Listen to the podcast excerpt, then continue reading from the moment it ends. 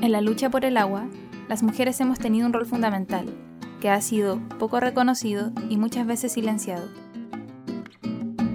Es por eso que quisimos hacer un programa dedicado a ellas. En esta nueva temporada 2021 conoceremos a las maestras del agua, mujeres contra la corriente de Latinoamérica. Latinoamérica. Latinoamérica. Latinoamérica. Latinoamérica. Capítulo de hoy, Evelyn Vicioso Moyano conversará sobre Colombia y los acueductos comunitarios, con Natalia Cardona Rivillas, desde Páncora, Colombia. Hola a todos, todas, todes, bienvenidos, bienvenidas, bienvenides a un nuevo episodio de Maestras del Agua, Mujeres contra la Corriente. Desde hoy eh, vamos a preparar un programa especial que tenemos hoy día con una cápsula jurídica increíble que preparó María José Gutiérrez Daroch. Una entrevista con una invitada desde Colombia, desde el norte de Sudamérica, desde el Caribe colombiano, eh, donde vamos a profundizar sobre la experiencia de los acueductos comunitarios de, ese lugar. Y también eh, María José Fierro, nuestra otra María José, eh, nos va a compartir una cápsula de seguridad alimentaria para continuar con una profundización de la entrevista que tenemos hoy día, para compartirles finalmente una preciosa canción eh, de alguna artista latinoamericana. Como saben, o si se pierden algún espacio de nuestro programa, Pueden eh, participar en nuestras redes sociales en Maestras del Agua en Instagram, en Facebook, nos encuentran en Spotify, en YouTube o en la página web de Fundación Nehuenco www.nehuenco.org donde van a conocer más, pro- eh, más información sobre la fundación, sobre los proyectos que tenemos y también sobre eh, este tremendo proyecto audiovisual que se llama Maestras del Agua Mujeres contra la Corriente. Hoy día, queridos auditores, auditoras, auditores, tenemos un- una tremenda invitada. Tenemos a Natalia Cardona Rivillas, ella es comunicadora social de la Corporación Ecológico y Cultural Penca de Savila, de Corpenca, y va a presentarnos algunos detalles de la situación también actual de lo que ocurre en Colombia. Sabemos que en Colombia eh, hay, un, hay un conflicto social importante, han habido violaciones a los derechos humanos y van a- va a aprovechar a contarnos un poquito de, de eso y cómo esa experiencia territorial también se vincula con los procesos eh, de acuíferos que se ven en, en- en ese país. Pero antes de eso, eh, les voy a pedir un, ratito de su atención para que escuchemos a nuestra querida María José Gutiérrez Daroch, que prepararon conjunto con Eloísa, Melissa y Victoria, que es el equipo detrás de Bambalinas, una increíble eh, cápsula jurídica sobre los procesos actuales de regulación del agua que hay en Colombia. Las escuchamos. María José, ¿cómo va todo? En Maestras del Agua, entendemos que a veces, de tanto escucharlas, muchas palabras, conceptos o ideas pierden significado. Es por eso que nuestro equipo de Agua, Género y Derecho, encabezado por la abogada María José Gutiérrez Daroch, ha preparado una pequeña cápsula jurídica, donde verás cómo hasta los conceptos más complejos cobran sentido. Hoy nos hablará sobre mujer, gestión comunitaria y saneamiento en Colombia. Cuenta la leyenda chipcha que cuando aún no había seres humanos en la tierra, ésta estaba cubierta por las aguas.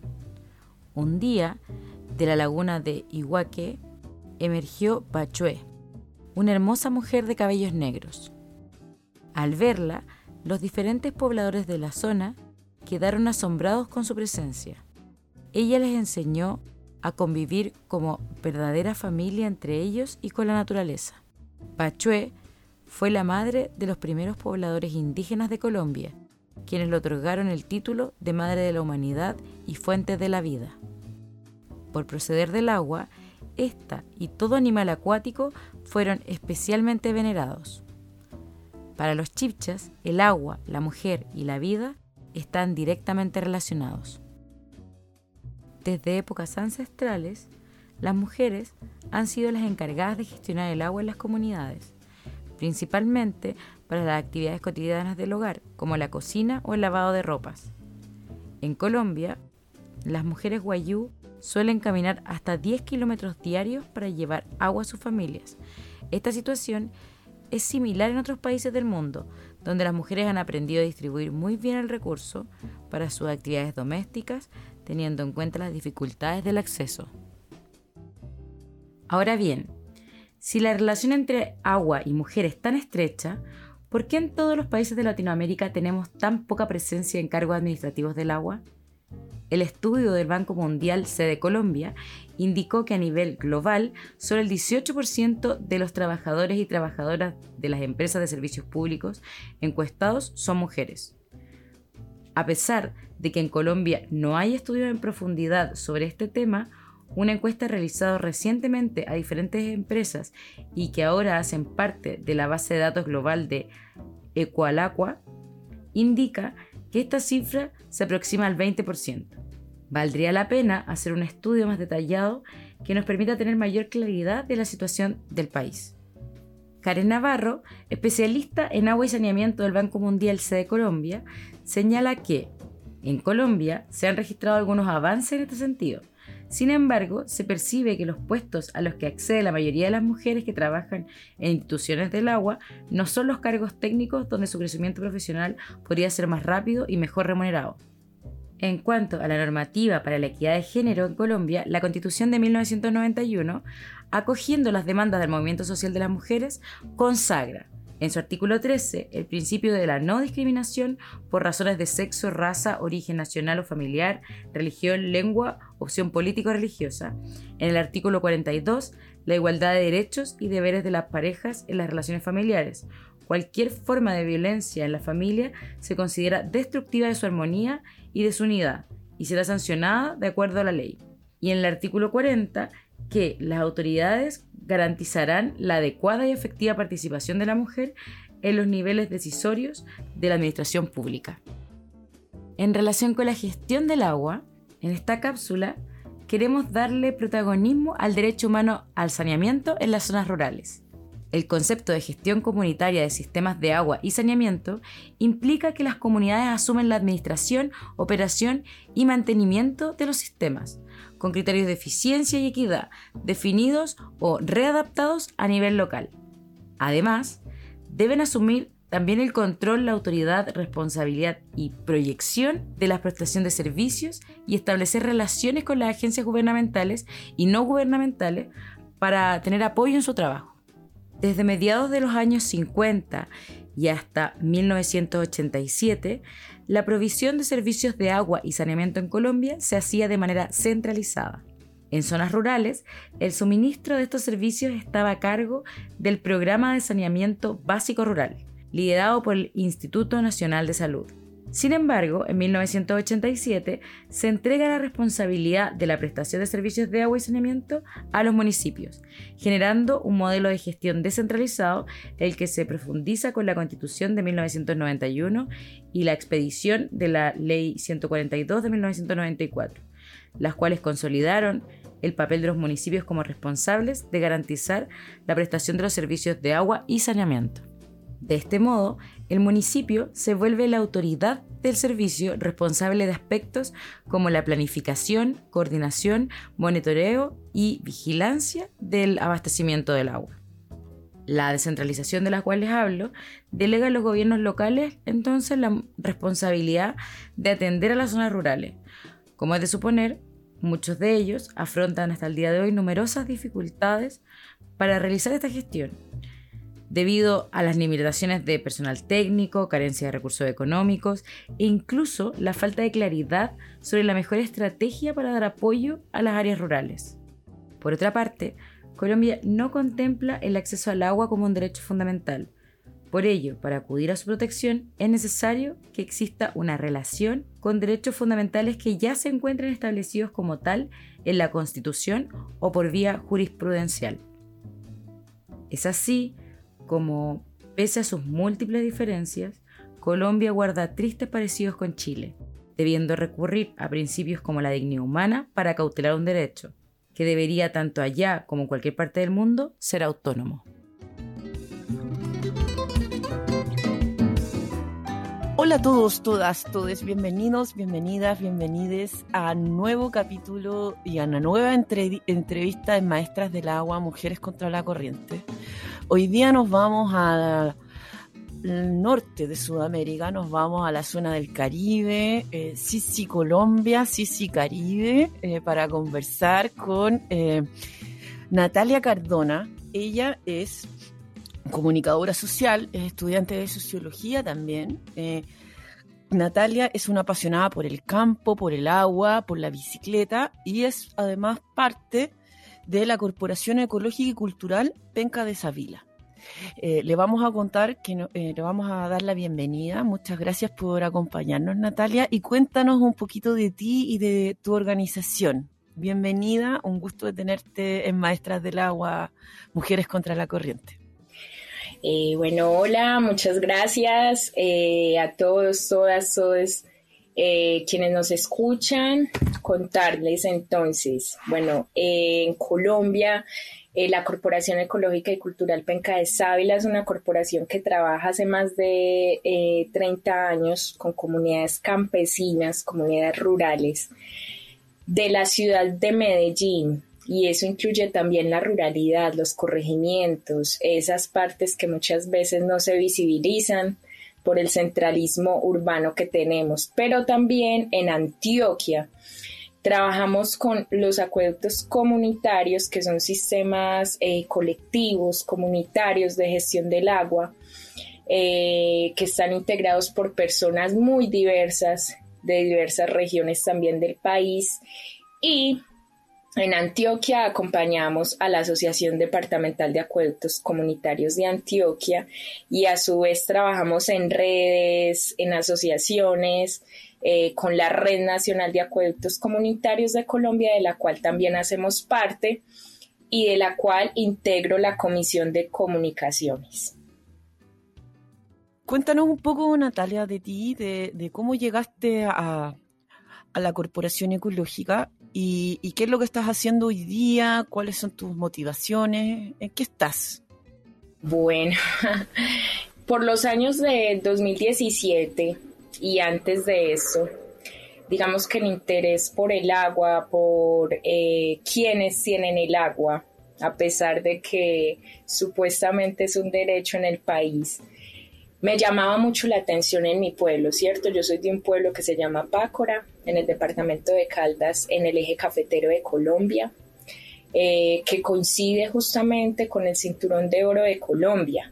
Y eso quiere decir que en este territorio en el que se cultiva café, en el que la economía cafetera del siglo XIX, XX y hasta la crisis de la economía cafetera a finales del siglo XX, pues ha sido este como el cultivo que ha tenido como eh, vocación o destino en, esta, en estas tierras. Eh, empezamos un momento de tránsito, un momento de tránsito del cultivo del café al monocultivo y a la agroindustria del aguacatejas.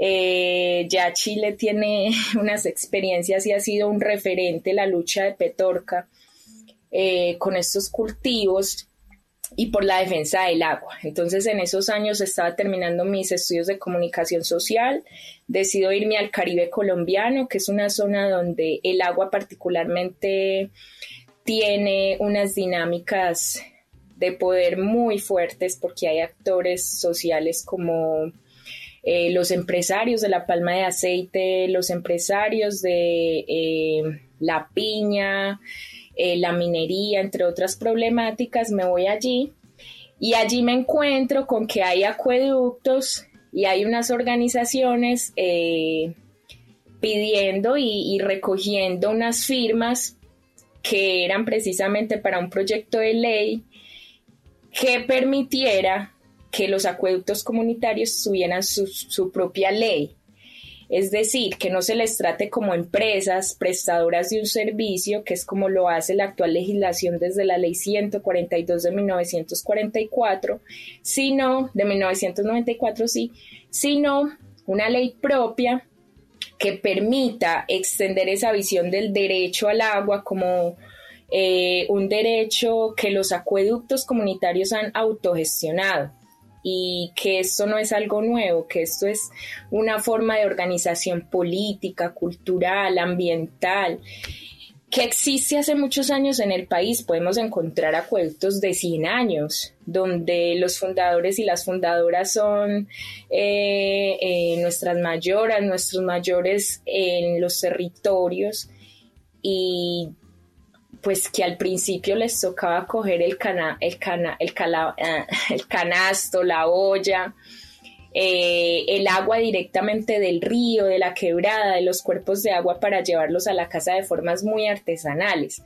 Pues con los años esto se complejizó un poco, los sistemas de acueductos se tecnificaron un poco desde las posibilidades de las organizaciones campesinas, desde las organizaciones urbano-populares también, porque es importante aclarar que los acueductos no estamos solamente en la ruralidad, sino que también han sido una forma de organización y de resistencia en eh, las periferias de las grandes ciudades, en municipios donde la parte urbano-popular crea sus propias formas de autogestión comunitaria del agua ante las dinámicas de las ciudades que siguen repitiendo formas de exclusión y de, negación de derechos humanos.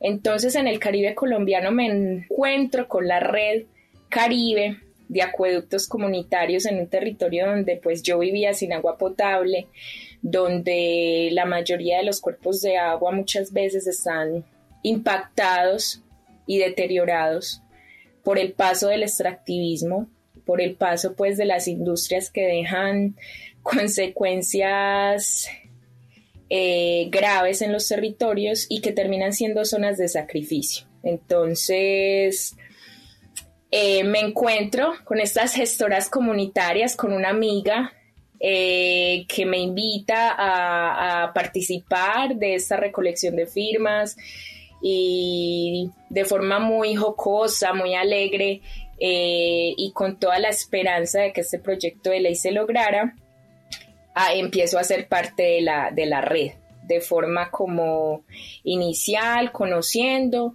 hasta que mi práctica terminó y pues tenía que seguir mi camino en Medellín, ¿cierto? Volver a la ciudad. Y eh, así es como conozco a la Corporación Penca de Sabia, porque esa amiga de allá del Caribe colombiano me habla de la corporación a pesar de que yo no la conocía estando en la misma ciudad.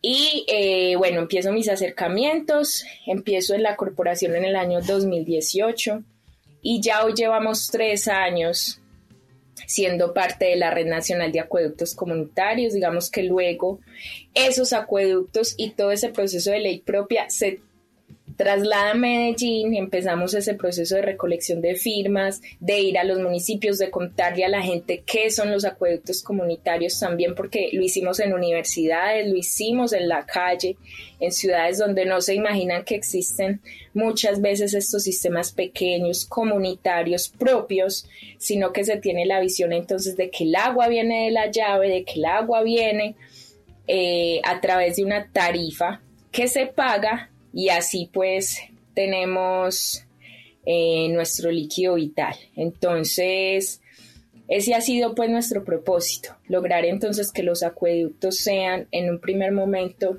y es como lo fundamental, que los acueductos sean respetados y que tengan la garantía de poder seguir gestionando el agua de una forma comunitaria y propia, que a su vez termina asegurando un montón de derechos en la ruralidad campesina y en las periferias urbano-populares, que tienen que ver no solamente con el derecho al agua, sino que ya sabemos entonces que el agua se relaciona con otros derechos, como el derecho a la alimentación, a un ambiente sano, al aire, al mismo derecho a, a la asociación, que en Colombia entonces hoy estamos eh, defendiendo el derecho a la vida porque también parte de eso, que el derecho a la organización y el derecho a la asociación se relaciona fundamentalmente con el derecho a la vida en un país donde se reconoce que, es el país más biodiverso del mundo por metro cuadrado, digamos que Brasil es el más biodiverso innegablemente también por su extensión, pero Colombia pues está ahí en su biodiversidad y también es el país del mundo donde más líderes y lideresas socioambientales eh, han sido asesinados por estas razones. Entonces eso es importante también un poco para entender qué es lo que hacemos y como la magnitud de, todo eso. Hay hartas cosas súper interesantes que nos has planteado, Natalia. Vamos a, tratar de tocarlas todas. Eh, vamos a, partir como por orden para poder entender un poquito cómo funcionan los acueductos. Eh, cuéntanos ¿A cuántas personas más o menos eh, entregan agua habitualmente esta red? ¿Cuántas organizaciones las, conforman? Cuéntanos un poquito de eso, de la magnitud de, eh, del impacto que tienen los acueductos en Colombia. sabemos además que también es un, un, espacio de, de, fortalecimiento de relaciones comunitarias súper fuerte. Entonces, si puedes ahí explayarte un poquito con eso. Listo. Bueno, eh, la red nacional no agrupa a todos los acueductos del país. Eso sería bastante ambicioso. Quisiéramos lograrla para lograr una mayor incidencia política. La Red Nacional de Acueductos Comunitarios integra nueve regiones del país. Estas nueve regiones eh, son el Caribe colombiano, en el que se agrupan varios departamentos como La Guajira, como Bolívar, como Sucre, eh, el Cesar y algunos otros.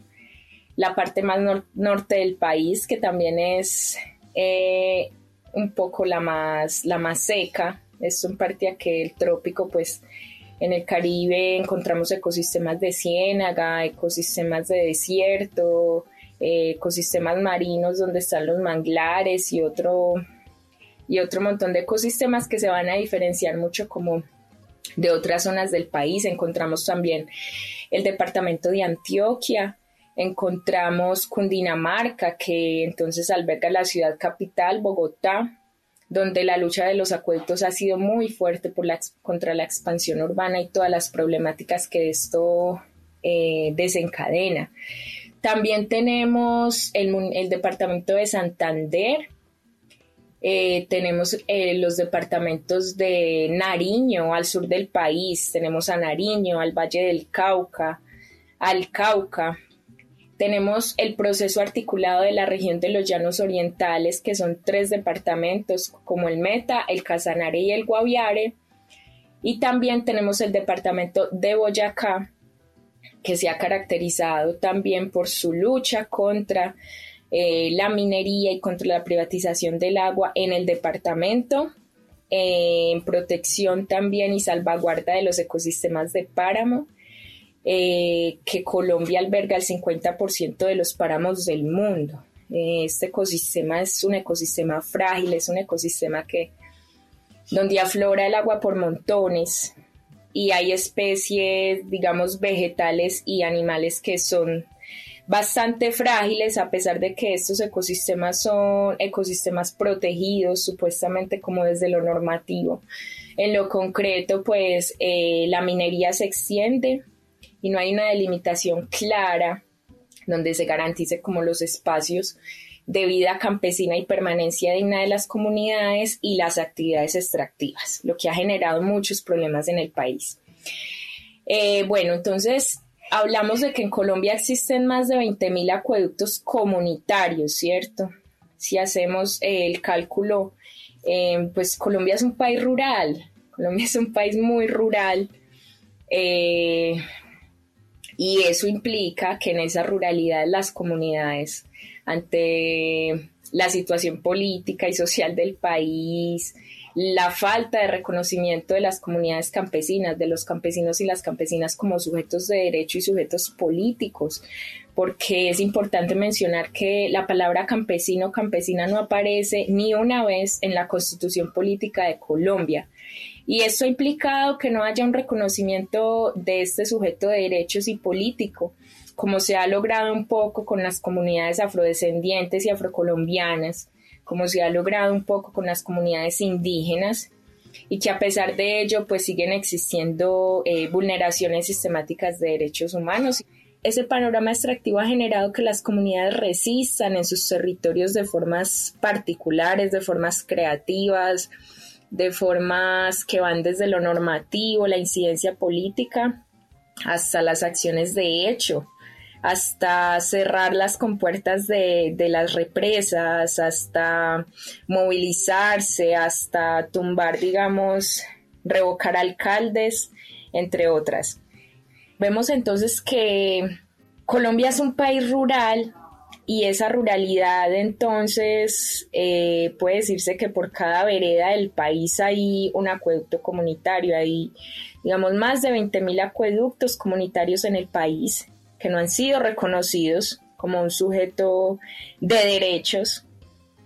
Y eso entonces ha desencadenado que las organizaciones comunitarias que se mueven por lazos de solidaridad, de cooperación, de de otras formas de economía, de otras formas de participación política, donde la asamblea, digamos que es este espacio de participación y de construcción política, donde se llegan a unos acuerdos, donde se hacen acuerdos de convivencia, de, de cómo queremos que nuestra organización exista eh, pues resisten a un marco normativo que les trata como empresas todo el tiempo.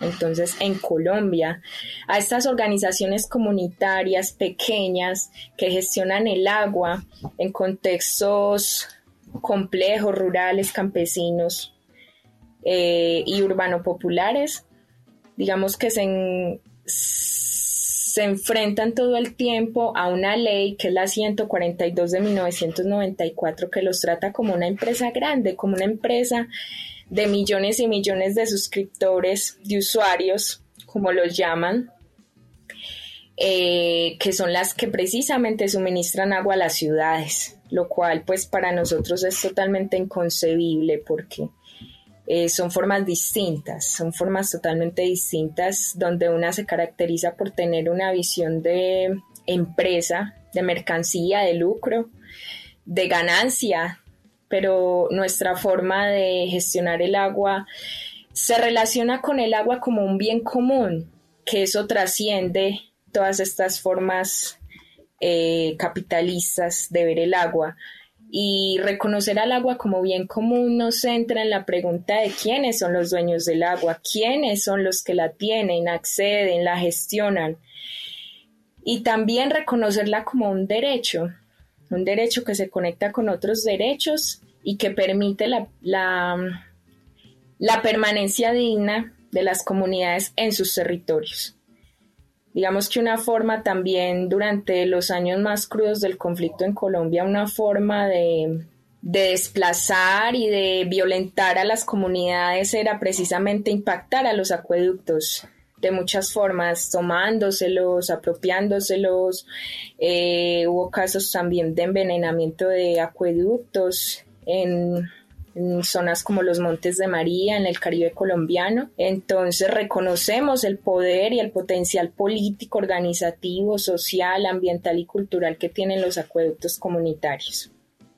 Súper interesante lo que nos planteas porque toca hartos temas de, lo que nos interesa un poco profundizar. Primero, eh, ¿cuál es la situación hoy día del agua en Colombia? Sabemos que ustedes tienen consagrado el derecho humano al acceso al agua gracias a un proceso eh, constitucional eh, que ya lleva, si no me equivoco, unos 30 años. Em, entonces, si nos puedes comentar cómo lo perciben ustedes como generaciones más jóvenes hoy día eh, y, y, cuáles son los conflictos a los que se ven enfrentados hoy día. Algo nos esbozaste sobre esta mirada de, organizaciones que no, que, no representan los objetivos básicos de las organizaciones sociales, que son el bien común, sino más bien orientadas a, una estructura que esté orientada hacia el lucro. Así es muy injusto eh, generar gestión comunitaria. ¿Cómo, ¿Cómo lo percibes tú? digamos que la minucia normativa es un panorama bastante como complejo, pero básicamente pues eh, la constitución del 91, digamos que dio pasos importantes respecto a muchos derechos. Todavía pues hoy eh, hay un debate grande entre quienes la defienden y quienes están promoviendo peligrosamente en el contexto que tenemos hoy aquí una constituyente, lo cual para Colombia pues no es un camino a seguir, no es una opción en este momento donde la ultraderecha tiene el poder eh, de las instituciones, el poder militar y pues ya pues las demás instituciones y los poderes del Estado. Recientemente, justamente terminamos un informe de país para el relator de la, del derecho humano al agua de la ONU. Y pues estamos en ese proceso ya prontamente de publicarlo. Digamos que esta, esta pregunta tiene que ver un poco con lo que hemos hecho con el informe de país contarte que el informe de país es un esfuerzo que venimos haciendo hace tres años y denuncia justamente las causas y las formas de vulneración sistemáticas del derecho humano al agua y especialmente en lo relacionado a los acueductos comunitarios, la gestión comunitaria del agua. Entonces, lo que hicimos fue agrupar en cuatro categorías, que a su vez son cuatro capítulos, la situación del agua en Colombia.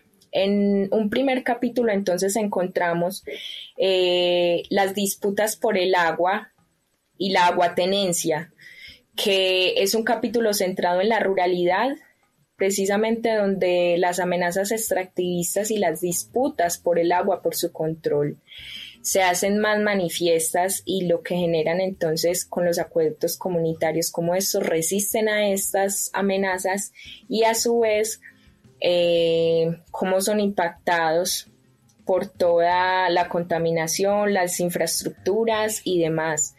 También tenemos que la urbanización es una gran amenaza para los acueductos comunitarios porque a medida que las ciudades y estas formas de urbanización que son desiguales, desequilibradas y desordenadas, que no tienen nada que ver con el ordenamiento territorial, sino más bien con un desordenamiento territorial, con un desordenamiento urbano, y eso implica un desordenamiento también de las vidas, de esas vidas que habitan estos territorios. Y lo digo en una forma integral de comprender la vida, no solamente eh, como, como los cuerpos de, de las personas que lo habitamos, sino también de esos proyectos de vida, sino también de, las formas de relacionarse con la vida, con el agua.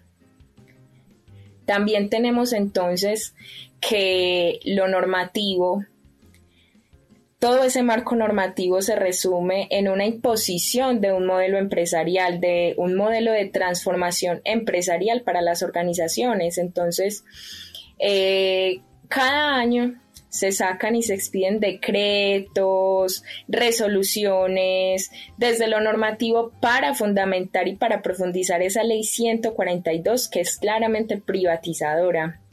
Y eso justamente es lo que no hemos podido eh, como transformar de una forma eh, profunda como lo quisiéramos.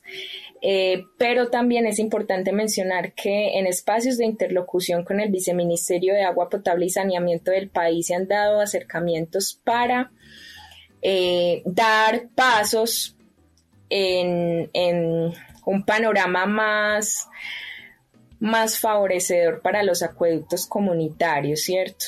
Ahora en pandemia también vimos cómo eh, a través de subsidios rurales, a través de de formas de asistencialismo. El gobierno nacional buscaba apoyar supuestamente como a los acueductos comunitarios, pero lo que vimos es que trajo grandes problemas porque entonces en lo concreto los acueductos comunitarios, muchos de los que recibieron subsidios están vistos en la obligación de, de, de pagar, de pagar otras otras calidades que les ha pedido el, gobierno nacional, muchas veces de incluso devolver estos subsidios cuando las organizaciones comunitarias no generan dinero, no generan un enriquecimiento y digamos que el dinero que se genera de forma solidaria y desde los acuerdos que se hacen organizativamente son para invertir en la misma organización, para el mejoramiento del sistema comunitario, de los tubos, de los sistemas, de eh, incluso pues formas de protección del territorio, porque los acueductos también generan formas de restauración ecológica de las microcuencas y de los ecosistemas. Entonces, eh, este es un poco el panorama. Vemos entonces que hay un desconocimiento total de todo esto que mencionamos hoy de la gestión comunitaria del agua en el país. Y por poner un ejemplo entonces, el panorama de las concesiones de agua, que sería un poco como los derechos de agua en Chile, eh, están, digamos, en una relación de poder totalmente desequilibrada cuando a un acueducto eh, le exigen un montón de pruebas de agua, eh, un mapa de riesgos que debe ser, digamos, revisado cuidadosamente por los municipios y los acueductos, pues atender a esas amenazas que hay en su territorio y en sus fuentes de agua y les toca pagar por ello. Es decir, que si mi acueducto tiene impactos de la minería, yo tengo que pagar más para que le hagan esas pruebas de agua y por los permisos y, y demás como que trámites que hay que pagar que un acueducto que no los tenga, ¿cierto? Entonces eso de entrada pone a los acueductos en unas situaciones de vulnerabilidades enormes y eh, terminan en que a una empresa minera, a una empresa agroindustrial, a una gran empresa de lo que sea, le dan una concesión de agua por alrededor de 50 años mientras que a los acueductos comunitarios se las dan por 5 o 10 años. Eh, entonces hemos encontrado que así como pasa en Chile, pues hay cuencas sobre concesionadas, eh, hay fuentes de agua, eh, las que están sobresaturadas, donde hay más agua concesionada de la que muchas veces puede brindar eh, las fuentes, el caudal ecológico, pues no se respeta, que es como lo mínimo que deberían tener los cuerpos de agua para eh, subsistir y sobrevivir. Entonces ese es un poco el panorama. Continuamos entonces en que interlocutamos, en que desarrollamos eh, informes de país, tratamos de hacer incidencia local en los municipios a través de políticas públicas, a través de acuerdos público-comunitarios, eh, pero también como en lo a escala nacional, en lo nacional ha sido complejo, como les digo, porque pues estamos con un gobierno que cero voluntad política para pensarse lo que tenga que ver con la naturaleza, porque de hecho eh, el día de ayer, antier, eh, se hundió el, proyecto para ratificar el acuerdo de Escazú. Eh, además de que ya existe una declaración de los derechos de las personas campesinas y que trabajan en, áreas rurales y, tampoco ha sido como ratificado, tampoco ha sido cumplido. Uf, qué difícil lo que nos cuentan Natalia y y qué triste que ya sea definitivo que Colombia no ratificará el acuerdo de Escazú y que no se ratifique tampoco la declaración eh, de las personas eh, campesinas que, están manifestando eh, sus necesidades. Quiero pedirte sí que tengamos un un minuto, que hagamos una pequeña pausa antes de seguir profundizando sobre estos temas, porque vamos a aprovechar de incorporar la cápsula de seguridad alimentaria que preparó esta semana María José Fierro Ducasú, eh, y luego vamos a volver sobre este tema que ha sido súper, súper interesante para este capítulo. María José, ¿qué tienes que contarnos esta semana? Productoras agrícolas, preparadoras de alimentos, trabajadoras domésticas, cocineras. A lo largo de la historia, las mujeres nos hemos desenvuelto en labores esenciales relacionadas con el agua y la seguridad alimentaria, y en todas ellas, las brechas de género se han develado como una problemática común, con perjuicios para las mujeres, la sociedad completa, el derecho humano a la alimentación y el crecimiento de cada país. Para hablar de eso y mucho más, la nutricionista María José Fierro Ducasú nos ha preparado esta cápsula de agua y seguridad alimentaria en América Latina. Hola a todos y a todas. A continuación, vamos con una nueva cápsula de mujer, seguridad alimentaria y agua como parte de la segunda temporada de Maestras del Agua. En esta oportunidad quisiera destacar una entidad creada en 1974, el Comité de Seguridad Alimentaria Mundial, y que actualmente es la principal plataforma internacional e intergubernamental inclusiva para la colaboración de todas las partes interesadas con miras a garantizar la seguridad alimentaria y la nutrición para todos. Este Comité de Seguridad Alimentaria Mundial, en una de sus sesiones celebrada el año 2015, aprobó recomendaciones con respecto a la contribución del agua a la seguridad alimentaria y la nutrición. Junto al grupo de alto nivel de expertos en seguridad alimentaria y nutrición GANESAN, reforzaron en esa instancia sobre la contribución del agua a la seguridad alimentaria y la nutrición.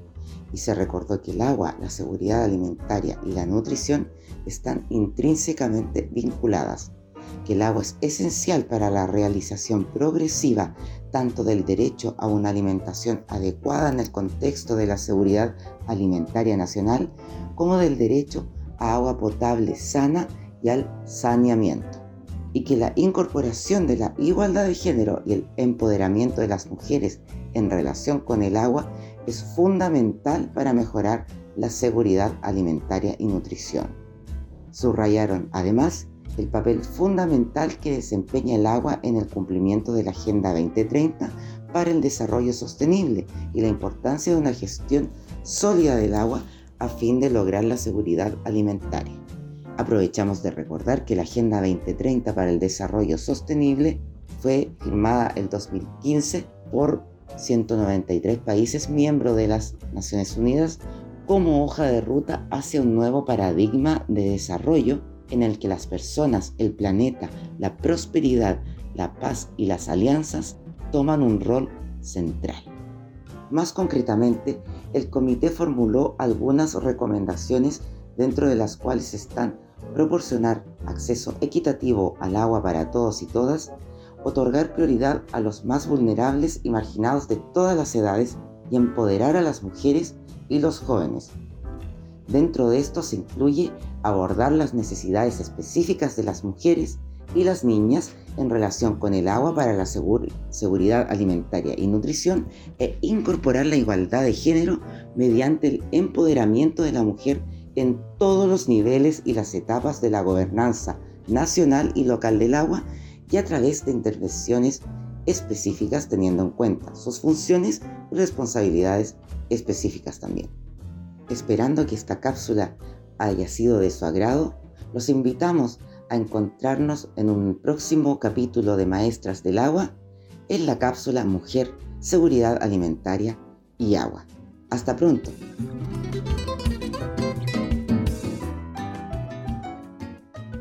Estamos de vuelta eh, luego de esta interesante cápsula que preparó María José Fierro Ducasú. Muchas gracias, María José.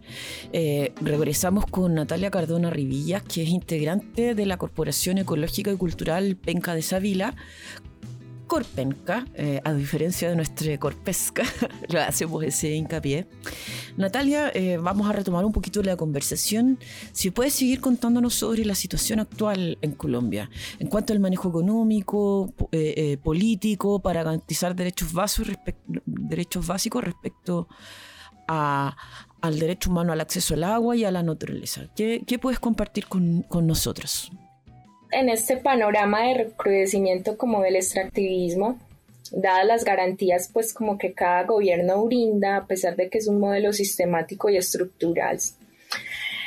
Eh, vemos entonces como que el impulso económico y la reactivación, más aún la reactivación económica post pandemia supuestamente, pues ha estado de la mano de promover, promover los proyectos mineros, promover los los proyectos eh, del fracking y promover pues la agroindustria y exportación de frutas tropicales como la piña, como el aguacate y otros.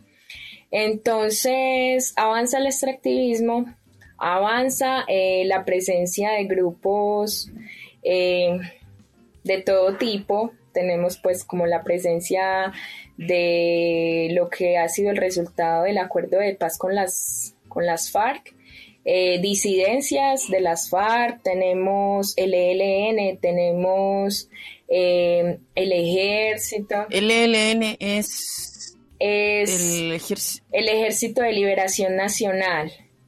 Pues es complejo porque la, el ELN nació siendo pues como una guerrilla de especialmente como de estudiantes, de, bueno, muy popular, ¿cierto? Pero con los años lo que hemos visto es que guerrillas como el ELN y lo que llegó pues a ser como en sus últimos días antes del acuerdo de paz las FARC, eh, otros grupos pues ya como los paramilitares, etcétera, eh, se han lucrado del extractivismo en el deterioro y en la guerra reciclada que vive Colombia de tantas otras otros ciclos de conflicto, pues eh, hoy los grupos que están en los territorios se lucran de la minería ilegal, se lucran de eh, la madera, se lucran de ciertos cultivos de uso ilícito, ¿cierto? Como la marihuana, como la coca, como la amapola y otros. Natalia, sabemos que, Colombia es un lugar eh, muy amenazante para los defensores de los derechos de la naturaleza y los derechos humanos. Eh, por eso preguntarte a propósito de lo que han vivido el, último, últimos dos años, eh, ustedes tuvieron un proceso de estallido social junto eh, muy similar al chileno en un principio y, y, ahora este año se han vuelto a recrudecer los conflictos con el gobierno eh, colombiano. ¿Cómo, ¿Cómo está la situación hoy día y cuál es la situación de las defensoras de derechos humanos? Hay dos temas claves, ¿cierto? En el 2019 hubo mucha movilización, eh, veníamos en movimiento, en organizaciones, en reuniones y ya se sentía un descontento social enorme frente a las masacres y frente a los asesinatos de líderes y lideresas en todo el país. A esto se le suma el asesinato y la desaparición de los eh, firmantes, eh, personas excombatientes de las FARC. Eh, y todo lo que se empieza a desencadenar a partir de ello. Entonces vemos entonces la, profundización del extractivismo, llega el COVID, con esto las medidas de distanciamiento físico y eh, la pobreza. La pobreza eh, que se profundiza de una manera dramática en el país. Eh, ciudades como Cali, en las que hoy es el epicentro de, de la represión, pero también el epicentro de la resistencia.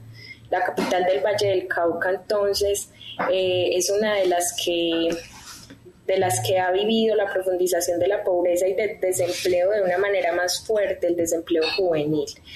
Entonces, un montón de elementos que venían mezclándose, más la, eh, sí, la imposibilidad de salir, de, de como se dice aquí, pues camellar, trabajar y, y, todo eso como se va conjugando también entonces en un cóctel de hambre, en un cóctel de pobreza, de descontento y de impotencia ante lo que está pasando también en la ruralidad campesina. Entonces es en las ciudades donde empieza eh, las movilizaciones. Desde el 28 de abril entonces hemos venido a vivir algo que jamás nos habíamos imaginado. Yo jamás me imaginé que algo así fuera a pasar en Colombia. Y ya llevamos más de mes y medio en movilizaciones. Eh, es importante decir que entonces sabíamos también, un poco yo cuando vivía el estallido, el estallido social de Chile, me imaginaba uno en Colombia y me decía que si algo así pasara acá, iban a haber muchos muertos, iba a haber mucha represión, iba a haber una eh, desencadenada de mucha violencia y es justo lo que hemos venido a vivir hoy. Entonces hablamos de que según las cifras de Indepaz, que es un instituto de estudios para el desarrollo y la paz, en Colombia en el marco del paro nacional, a junio 22, o sea, al día de ayer, hay 74 víctimas de violencia homicida eh, donde las los presuntos victimarios, como dicen. Los victimarios han sido el ESMAD, que es el Escuadrón Móvil Antidisturbios, la policía, eh, y además otro fenómeno que se le ha sumado al asunto es civiles, civiles armados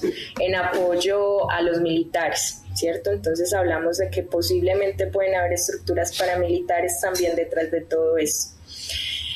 Eh, bueno, ese es un poco el contexto, ¿cierto? En medio de todo eso, eh, las organizaciones populares, campesinas, de mujeres indígenas, afrocolombianas, juveniles, ambientalistas, eh, academia, etcétera, pues se han volcado a las calles, nos hemos volcado a las calles también y a organizarnos de muchas formas, eh, reconociendo el poder de la asamblea, reconociendo el poder del encuentro en los barrios que nos lo habían quitado. Eh, a mí en mis 27 años de vida nunca me había tocado algo así. Entonces ha sido como un despertar comunitario en muchos sentidos, pero eh, ha sido difícil mantener la esperanza en medio de la muerte ha sido difícil despertarse y, como mujeres también, como mujeres salir a ese contexto de participación, de movilización ha sido difícil. Vemos entonces que hay chicas eh, participando en las primeras líneas eh, y especialmente pues las madres, las madres de estos chicos y chicas que han participado y especialmente las madres de estos chicos, especialmente chicos a los que han asesinado, pues eh, hayan también salido a la calle de forma activa, hacer ollas comunitarias, apoyar la movilización, a cuidar incluso a, a las personas y a levantar una voz una voz de descontento, de tristeza, de indignación y de digna rabia por, por nuestros muertos, ¿cierto? Que son nuestros chicos y nuestras chicas que están poniendo su cuerpo y su ser en las calles. Eh, las mujeres hacen parte activa de las organizaciones populares comunitarias en Colombia, en los acueductos comunitarios en muchos territorios son ellas las que las que lideran los procesos, las que promueven la participación. Y es importante también decir que hay muchas como particularidades. Una de ellas es entonces que hemos encontrado que las afectaciones y la contaminación del agua, las formas de privatización del agua en general afectan de forma distinta a hombres y mujeres. Y esto tiene que ver con que la imposición de los roles de género.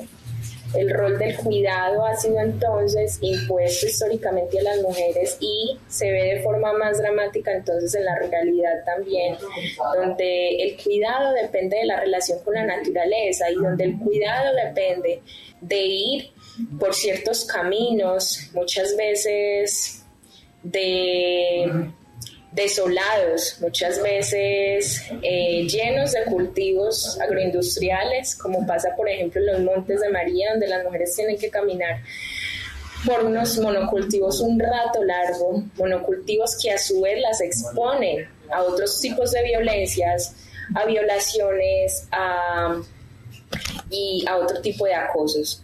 Eh, entonces las mujeres caminan un montón todavía en panoramas que desde la visión colonial y la visión eh, racista se dice mucho como de que hay gente que pensaba que solamente esto sucedía en, en, la África.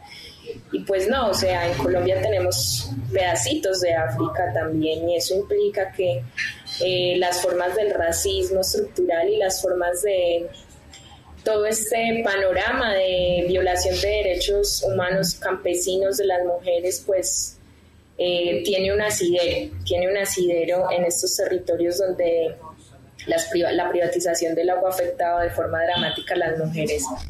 Eh, tenemos casos también eh, donde asimismo, como ellas son las que van al río, a la quebrada, a la ciénaga, a muchos lugares pues a recoger el agua, eh, se relacionan con agua, con esa agua donde lavan, donde hacen sus quehaceres, donde hacen pues todas estas labores del cuidado.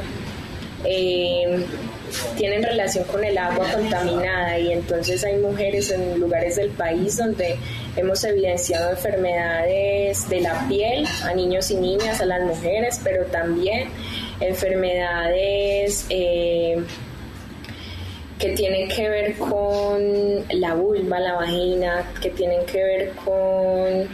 Eh, con los ovarios, que tienen que ver con la reproducción propia de la vida. Y ante eso, pues, hemos tratado de hacer incidencia política, se han hecho acciones de tutela, ¿cierto? Pero es difícil, en lo concreto muchas mujeres entonces del país tienen afectaciones directas por esto que, por este caso pues que menciono, que es uno de los casos que tenemos documentados, investigados en el informe de país, como anteriormente lo decía.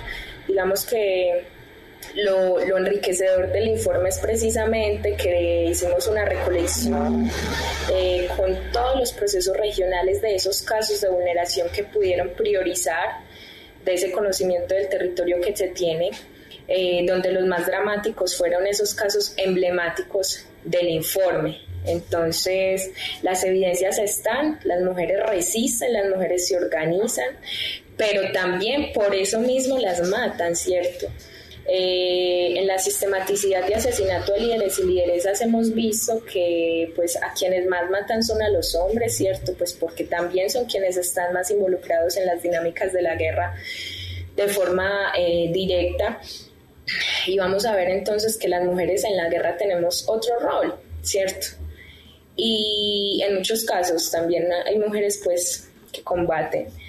Em, y vamos a ver entonces que, que por eso también pues el asesinato a las lideresas es más dramático porque son ellas quienes también eh, aportan un montón a que esas formas comunitarias de organización eh, se mantengan en los territorios, son una parte fundamental del tejido social, territorial y autogestionario. Entonces, eh, cuando matan a una lideresa, pues están matando eh, no solamente a una persona, sino que están matando muchos de los sueños de las comunidades, muchos de los proyectos de vida colectivos.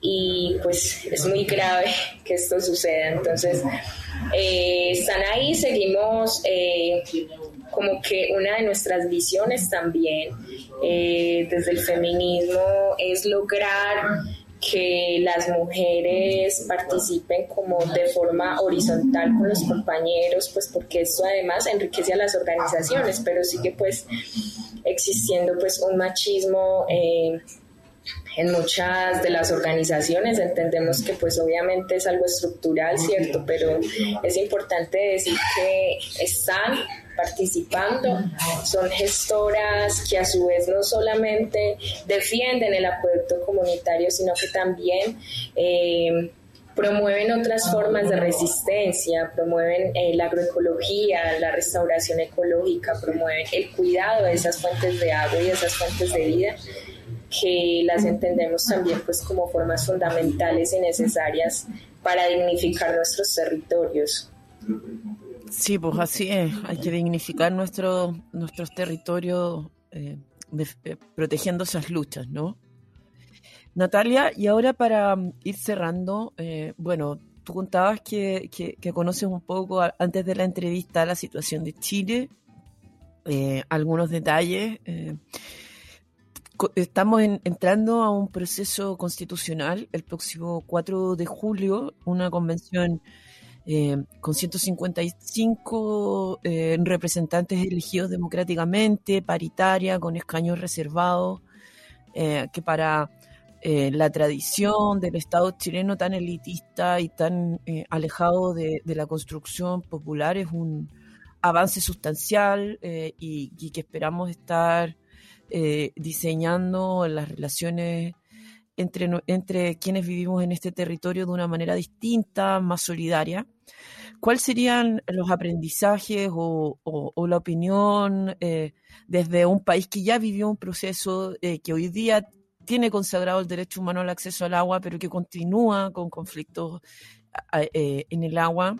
Eh, ¿Qué nos podría recomendar la ciudadanía? ¿Qué es lo que tiene que estar mirando más atenta? ¿Y, cuáles serían las propuestas de aprendizaje desde un país que ya eh, ha, pasado, ya ha consagrado un tiempo una constitución en, en una línea de protección al agua?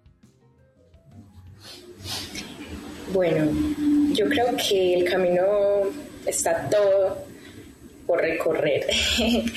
Aquí, a pesar de que ya logramos una constitución que incluye ciertas garantías de derechos, pues sigue siendo un reto, o sea, es, es inviable que el derecho al agua eh, se vea como un horizonte posible cuando las comunidades eh, campesinas no son sujetos de derecho, ¿cierto?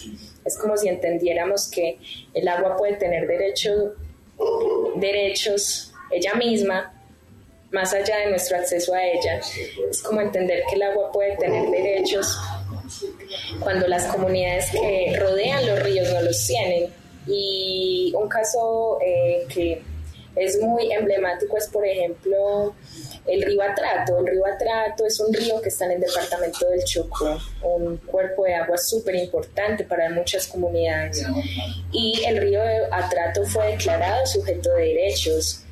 Eh, es importante también contarles pues que en Colombia estamos eh, innovando, estamos como con el interés y hay muchas iniciativas de diversas de diversos actores por lograr que la naturaleza pues sea declarada sujeta de derechos. Y es complejo entonces porque es como si esa filosofía de que somos, somos aparte de la naturaleza. Eh, tuviera todavía hoy en medio de esas resistencias que nos debemos plantear al capitalismo eh, asidero, cuando precisamente somos conscientes y debemos ser conscientes como sociedades, como seres vivos, como mamíferos, que somos y deberíamos ser una con la naturaleza, ¿cierto? Y que somos parte activa de ella. En ese sentido, pues no podemos legislar a favor de un río si no estamos generando acciones efectivas para sus gentes, para las gentes del agua y las gentes que rodean los cuerpos de agua que le dan vida a ese río, ¿cierto? Entonces, yo creo que pues a mí me emociona mucho el proceso de Chile, me emociona mucho saber que hay paridad de género, me emociona mucho saber que las comunidades, pues que las mapuche van a estar, saber que van a haber eh, personas diversas de los movimientos sociales, ambientalistas, feministas, por favor, o sea, eh, eso es, a cualquiera yo creo que nos da emoción a cualquier mujer en, la en nuestra América, yo creo que nos da emoción pensar en Chile. Entonces, a pesar de que los retos son muchos, ¿cierto? Porque eso de decir que son el, el, laboratorio del capitalismo tampoco es de gratis, es lidiar con una constitución en medio de eso. Pues en el caso de Colombia es que tenemos una constitución que muchos vanaglorían como una de las más bellas del mundo, pero pues que tenemos, ¿cierto? Un país que, que nos mata por defenderlo, un país que que en lo concreto no hay garantías para la vida, ni para la protesta, ni para el descontento social. Entonces, yo creo que ese es el reto, apenas empezamos. La constituyente es solo una parte. Yo creo que el reto real es la participación efectiva, concreta, las acciones interinstitucionales, pero también populares, comunitarias, para que se cumpla y se lleve a buen término eh, la transformación que Chile necesita y que en las calles se aclama. Entonces yo creo que con toda, con toda, chiquillos. con todo, sino para qué. Con todo, sino para qué, hasta que la dignidad se vuelva costumbre. Muchas gracias, Natalia. Eh, un abrazo. Ha sido un poco difícil. Le contamos a, a, nuestras auditoras, auditores, auditores eh, la conexión. Si hay algunos ruidos de fondo, les pedimos disculpas, pero eh, las palabras de Natalia, inspiradoras y profundas, eh, van, a van a emparejar todos estos temas técnicos que, que podemos haber tenido. Eh, en lo que es la, nuestras nuevas relaciones a distancia vía la virtualidad, pero que nos permiten tener estas conversaciones provechosas y cariñosas. Te mandamos un abrazo súper grande eh, desde el sur, eh, desde este país. Eh, esperamos recibirte con las puertas abiertas pronto y te mandamos un abrazo. Finalmente te dejamos aquí el micrófono abierto por si quieres decirnos unas palabras y por favor regálanos una canción, que es nuestra tradición. Así que ahí te dejamos tu minuto y, quedamos atentas a tu regalo musical. Listo, bueno, eh, no, me emociona mucho eh, hablar, hablar en esta conversación colombo-chilena. bueno, nada, yo llevo a Chile en mi corazón, fuertemente. Eh, bueno, nada, contarles que en Colombia también estamos pues dándola toda, como se han podido dar cuenta. Hay un cerco informativo enorme, hay una censura enorme, les invitamos a no creer mucho de lo que les puedan mostrar del país, porque muchas veces pues estas voces malintencionadas de los medios hegemónicos solo buscan hacer más daño y pues terminan de tener consecuencias concretas en el relacionamiento entre las personas y pues en, la, en los prejuicios que podamos construir. Eh, mandarles un abrazo, desde el trópico, en este calorcito caribeño. Eh, vamos para las calles, seguimos en movilizaciones, en la guardia, en el cuidado, en el encuentro, en la palabra, y decirles que eh, ese monstruo, esos actores sociales que quizás vemos tan grandes, pues eh, con el poder que hemos demostrado en las calles, tanto en Chile como en Colombia, y con otros poderes que sabemos que tenemos, de encuentro, de palabra, de, de construcción y sobre todo desde el poder de las mujeres, pues creo en que vamos a lograr cosas. Quiero creer que la esperanza es posible a pesar de que cada día nos la quitan un poquito acá.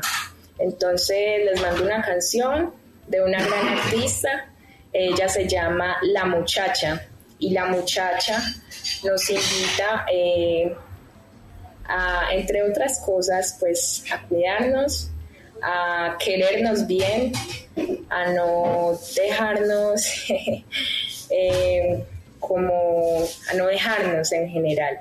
Entonces les regalo Canto Páramo de la muchacha, unas letras desde Colombia y desde nuestras acciones como mujeres por la defensa de los ecosistemas en Colombia.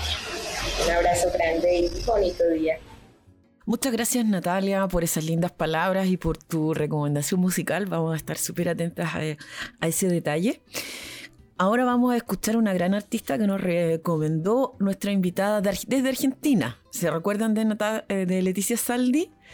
Que eh, nos compartió la historia de una mendocina llamada Mariana Paraguay y nuestro equipo de comunicaciones se contactó con ella, quien amablemente nos compartió su canción Hilaria y que nos cuenta un poco sobre ella y su vínculo con el agua.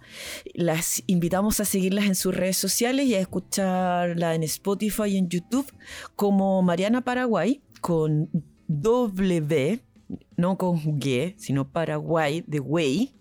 Eh, muchas gracias Mariana, un abrazo bien grande que, pase desde Colombia, desde Chile, Colombia Argentina, y un abrazo a todas nuestras queridas maestras del agua y a todos a quienes nos acompañan cada semana a través de, de nuestro podcast en Spotify y nuestras redes sociales Maestras del Agua en Instagram, en Facebook, en Twitter y en YouTube. Eh, sin más, aprovecho de compartirles esta hermosa canción que se llama Hilaria, que es de Mariana Paraguay, y nos vemos la próxima semana. Un gran abrazo, chao y nos vemos. Mi nombre es Mariana Paraguay, soy cantante, compositora y productora musical de la provincia de Mendoza, de Argentina.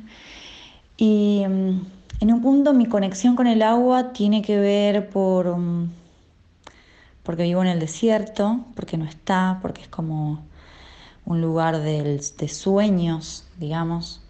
Soy de Pisces eh, y hay algo ahí que me llama. Y, y mi canción Hilaria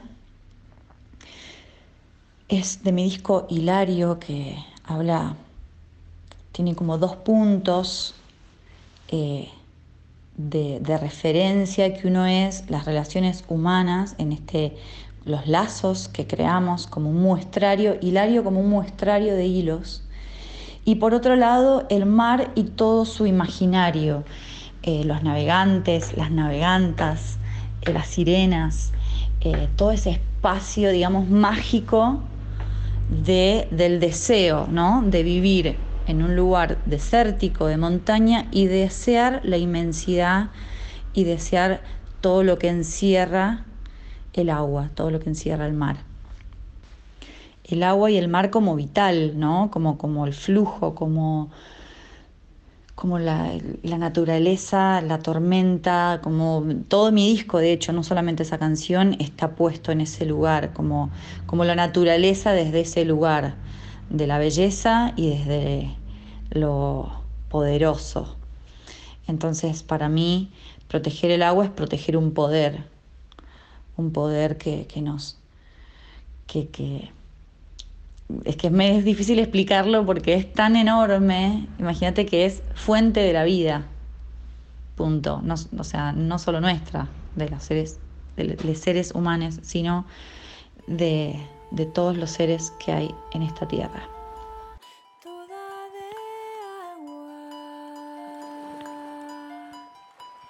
Se del Agua